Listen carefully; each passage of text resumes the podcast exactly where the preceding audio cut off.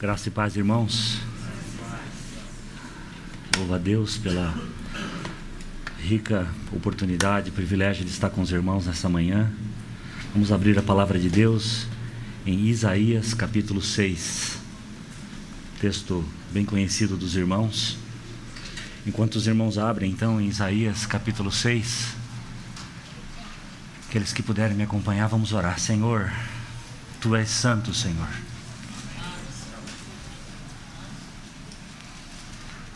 Traz, Senhor, sobre a tua igreja um senso renovado da tua presença. Vem, Senhor, nos constranger com quem tu és. Vem, Senhor, lavar os nossos pés, sendo o rei humilde que tu és, da poeira desse mundo, Senhor, para que tenhamos um tempo íntimo contigo. Ser totalmente precioso para nós nessa manhã, Senhor. Totalmente supremo, totalmente querido, desejável, belo, Senhor. Abre os olhos do nosso coração, Senhor. Em nome de Jesus. Texto bem conhecido da igreja, Isaías capítulo 6, versículos 1 a 7 nós vamos lendo e fazendo alguns breves comentários aqui. O texto diz assim: No ano da morte do rei Uzias. O rei Uzias, os irmãos devem lembrar, a história dele está lá em 2 Crônicas, capítulo 26. Ele estava entre os poucos reis de Israel que foram bons, dentre aquela grande sequência de reis maus que nós vemos na história daquele povo. Em conquistas militares, na verdade, ele só perdeu para o rei Davi. Foi um rei muito bem sucedido no campo de batalha, sempre fazendo o que era certo aos olhos do Senhor. Mas no final, essa sequência de vitórias fez com que ele se tornasse arrogante, né? orgulhoso, e nessa arrogância ele cobiçou o papel sacerdotal, fazendo algo que não devia fazer. E naquele instante o Senhor o feriu né? com lepra e os seus 52 anos de reinado, então, terminaram de uma maneira muito trágica, muito vergonhosa. Então, quando nós lemos no profeta Isaías dizendo no ano da morte do rei Uzias, há um desencorajamento nessa colocação, há uma certa desesperança. Um rei que parecia ser tão bom, um rei que era tão promissor, um rei que até fez coisas muito boas, agora tem essa morte. Nesse ano, nesse ano em que essa esperança acabou, nesse ano em que o povo está tomado por uma, uma certa desilusão. Eu vi o Senhor assentado sobre um alto e sublime trono. Ou seja, o trono de Israel está vazio, mas o trono do universo não está. O Senhor continua assentado no seu alto e sublime trono. E lá, nesse alto e sublime trono, há um Senhor, esse trono está ocupado. E as abas das suas vestes enchiam um templo. Quando nós falamos de abas das vestes, nós estamos falando do que hoje é conhecido como cauda, né? cauda de uma vestimenta, muito é, conhecida, por exemplo, em vestes nupciais. Né? As noivas geralmente usam uma cauda muito longa. E nesses dias, a realeza usavam também mantos né, e vestimentas com caudas muito longas, que simbolizavam, de certa forma, o grau de sua majestade, né, a pompa de seu reino, é, a, a, a, majestade daquele rei. Né. E o que nós estamos falando aqui né, é que este rei tinha uma veste de cauda tão grande que ele estava sentado no trono essa cauda passava por sobre o trono e ia muito além disso, enchendo completamente todo o templo. Vejam a majestade desse rei que está sendo visto aqui. Um rei completamente majestoso. Nunca houve um rei assim. Incomparável em sua majestade. Nunca se viu algo parecido como que esse rei que está aqui. E aí nós vemos então, no versículo 2, serafins estavam por cima dele, cada um tinha seis asas. As criaturas desse ambiente celestial são muito apropriadas né, para este ambiente celestial. E nós vemos isso também na criação, porque pássaros, né, cujo ambiente natural de habitação é o ar, são é, possuidores de uma anatomia própria para voar. Né? E peixes que é, vivem no fundo do mar têm uma anatomia apropriada para o mar, para viver dentro da água. Né? E aqui nós temos serafins, uma palavra que significa aqueles que queimam, né? porque eles tinham provavelmente uma aparência semelhante à de lava vulcânica em erupção, é, eles eram incandescentes, é, brilhantes, a aparência de que estavam ardendo em chamas. Isso é o nome serafim. Então eles possuem também, obviamente, uma anatomia funcional para aquele habitar, que é a presença de Deus. E essa a, a anatomia né, é, é muito simbólica, porque nós lemos que eles tinham seis asas, com duas eles cobriam o rosto. Vocês devem lembrar lá em Êxodo 33, quando Moisés pede aquela experiência, né, para ver a face de Deus. E Deus diz para ele que ele não sabe o que está pedindo. Mas Deus, na sua misericórdia, providencia um meio para que ele veja as costas, né? se é que Deus tem costas, mas para ver as costas de Deus. Né? E naquele momento, né, Moisés então é, é orientado né, a esconder o rosto, porque se ele visse o Senhor, ele seria imediatamente aniquilado. E nós sabemos que o problema não está no olho de quem olha, está no coração. É, o problema está descrito para nós lá nas bem-aventuranças, que dizem que só os limpos de coração verão a Deus. E quem é limpo de coração o suficiente para ver a Deus? Até mesmo os anjos, que são criaturas sem pecado, criaturas não caídas, não estão à altura de contemplar a santidade majestosa de Deus. Não podem olhar diretamente a face de Deus. Por isso esses anjos cobrem os seus rostos.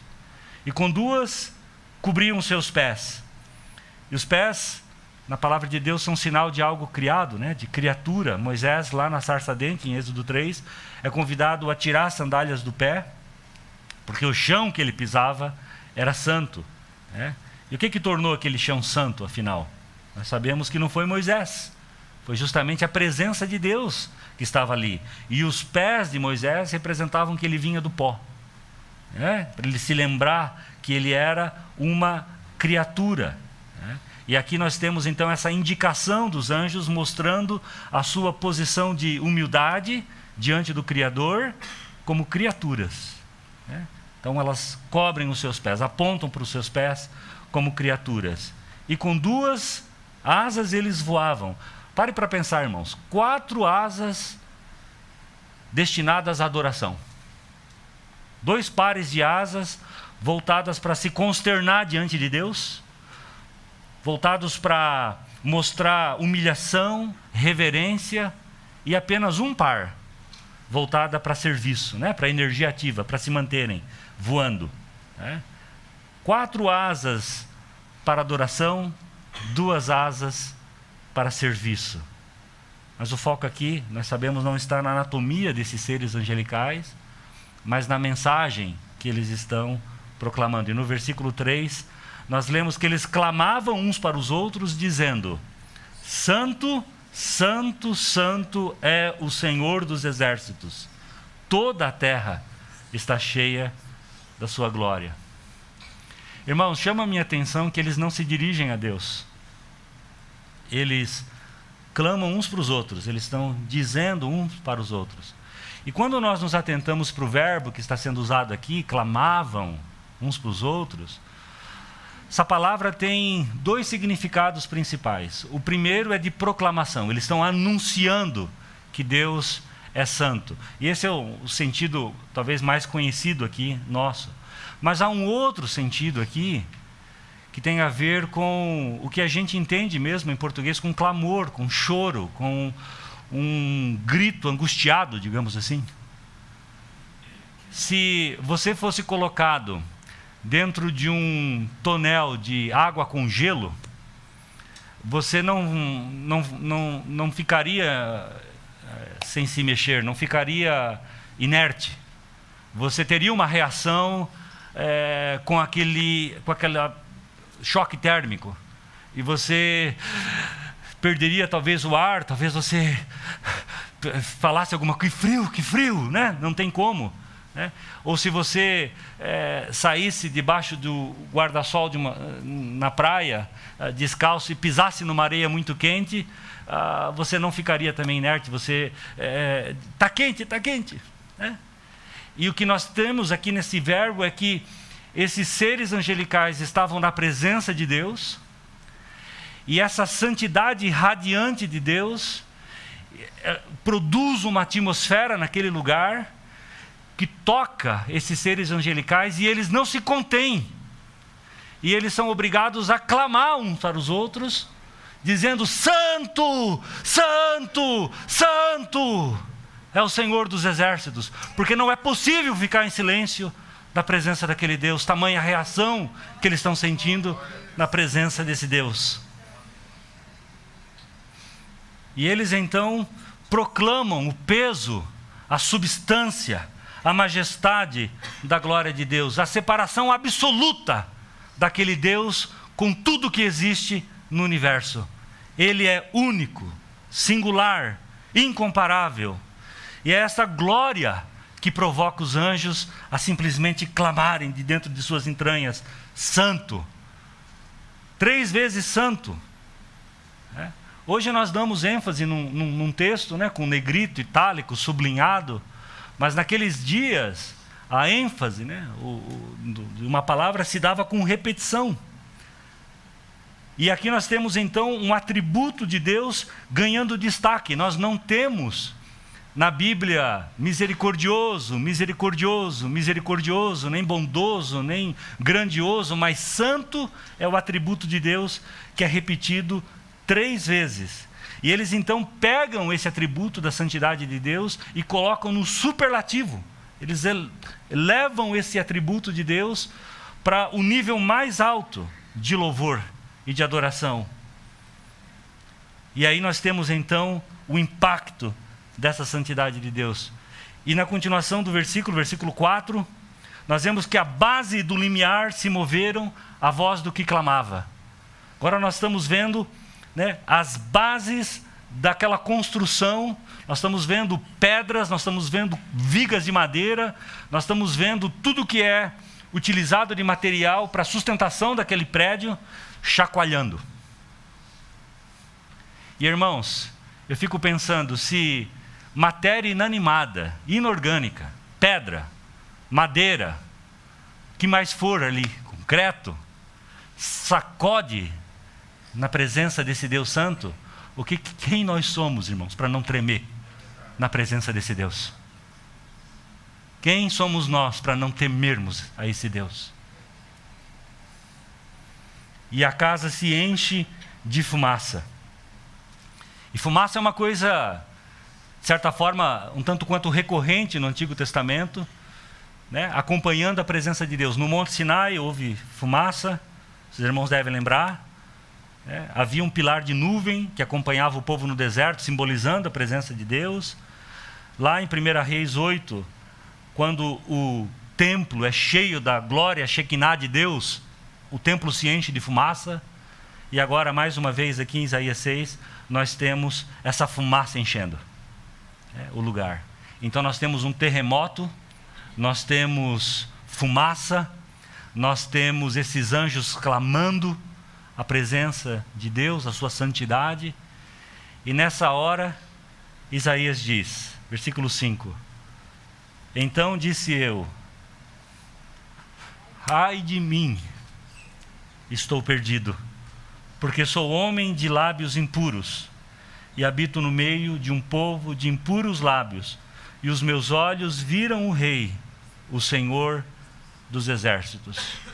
Se você leu esse livro até aqui, os capítulos anteriores, você sabe que esse profeta era um homem íntegro, um homem correto. Eu até me arriscaria a dizer, sem querer ser ofensivo com ninguém, que mais íntegro do que qualquer um de nós aqui nessa manhã. Mas ainda assim, só um relance da santidade de Deus faz com que ele se desmanche nas suas juntas. Desde que os nossos olhos, meus irmãos, estejam colocados no plano horizontal, desde que a gente esteja se comparando com os outros, com essa geração perversa, ah, nós não vamos ter problema nenhum conosco.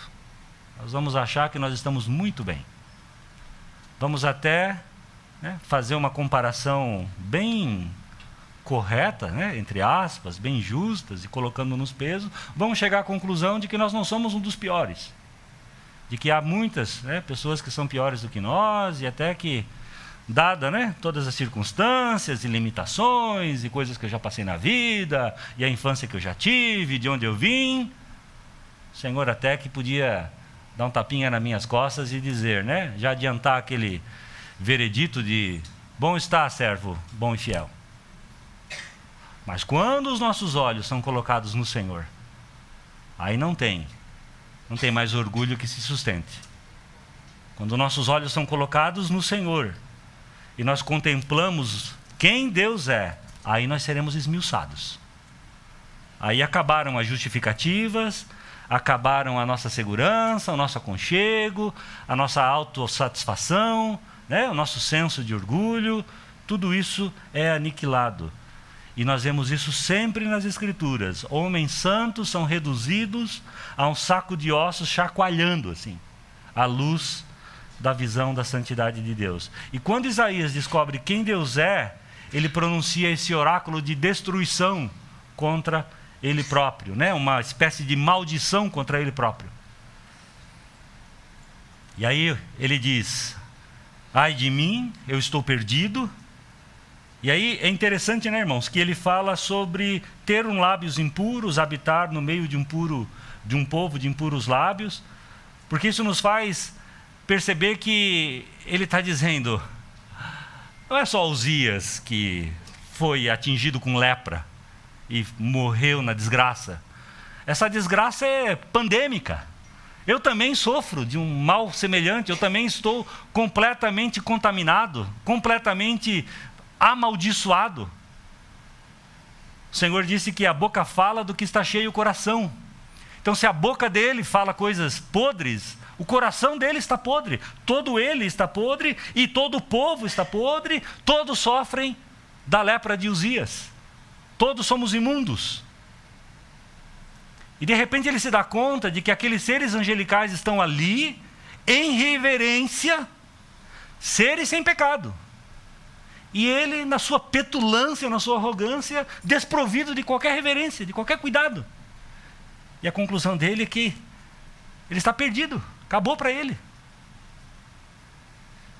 Irmãos, nós já sabemos, né, irmãos, que Deus não pode fazer nada conosco enquanto nós não estivermos nessa posição aqui. Enquanto o Senhor não nos trouxer para esse lugar, do ai de mim, estou perdido, nada de verdadeiramente espiritual será plantado em nós. Tudo começa aqui, irmãos. Convicção de pecado.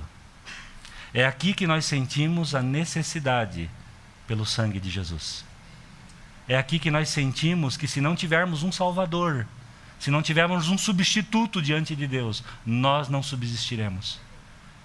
É nesse lugar, um lugar precioso para nós, o lugar da contrição, o lugar do arrependimento, o lugar do ai de mim.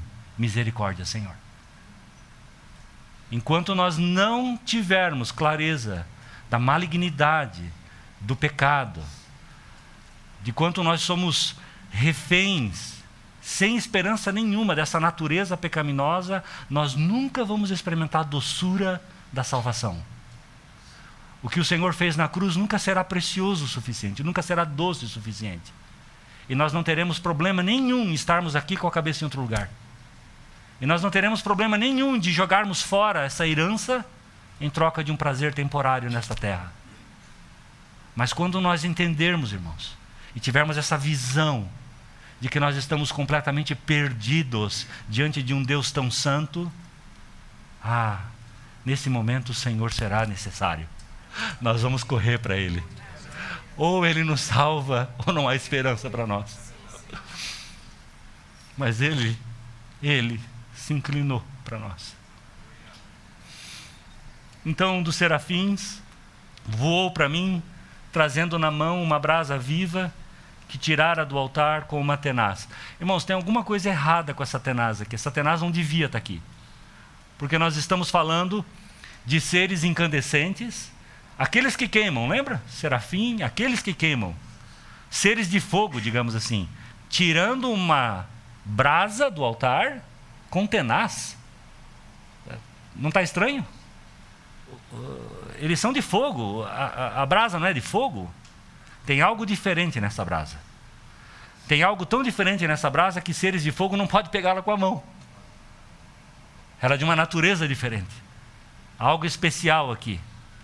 E eles tocam nessa brasa e aí aparece então a figura do altar, né?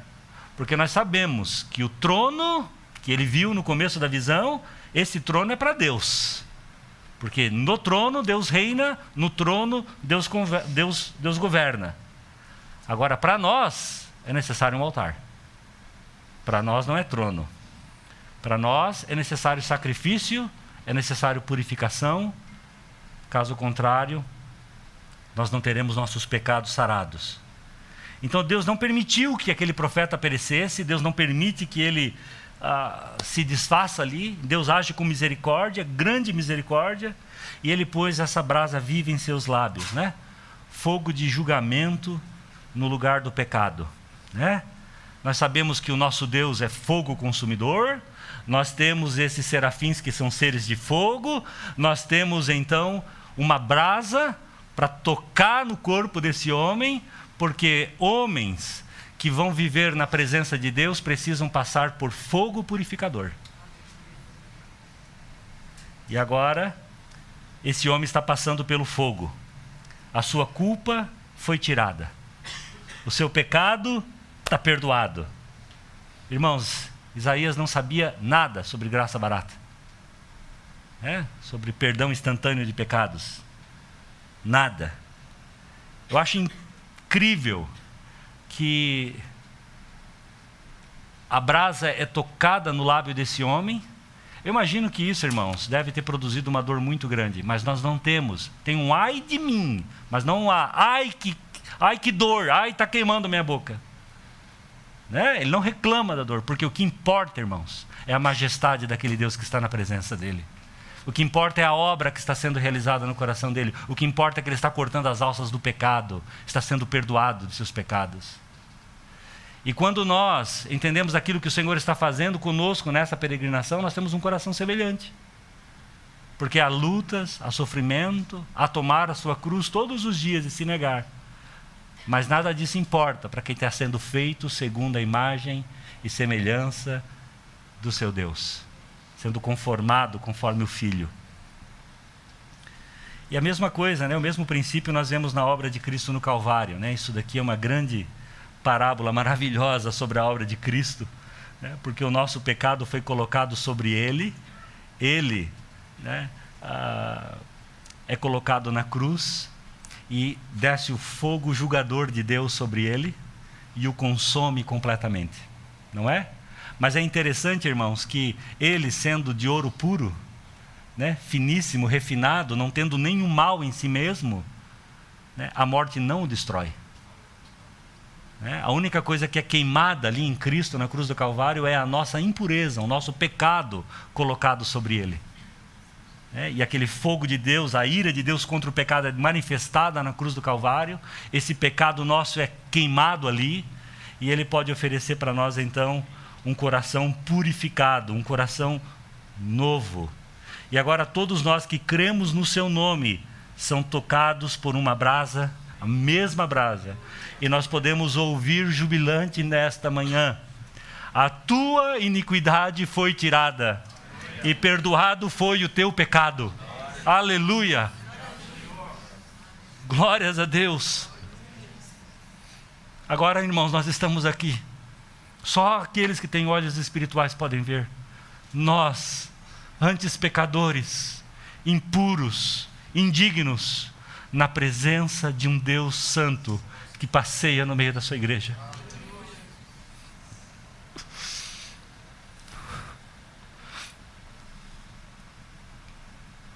e nos acompanham esses seres angelicais.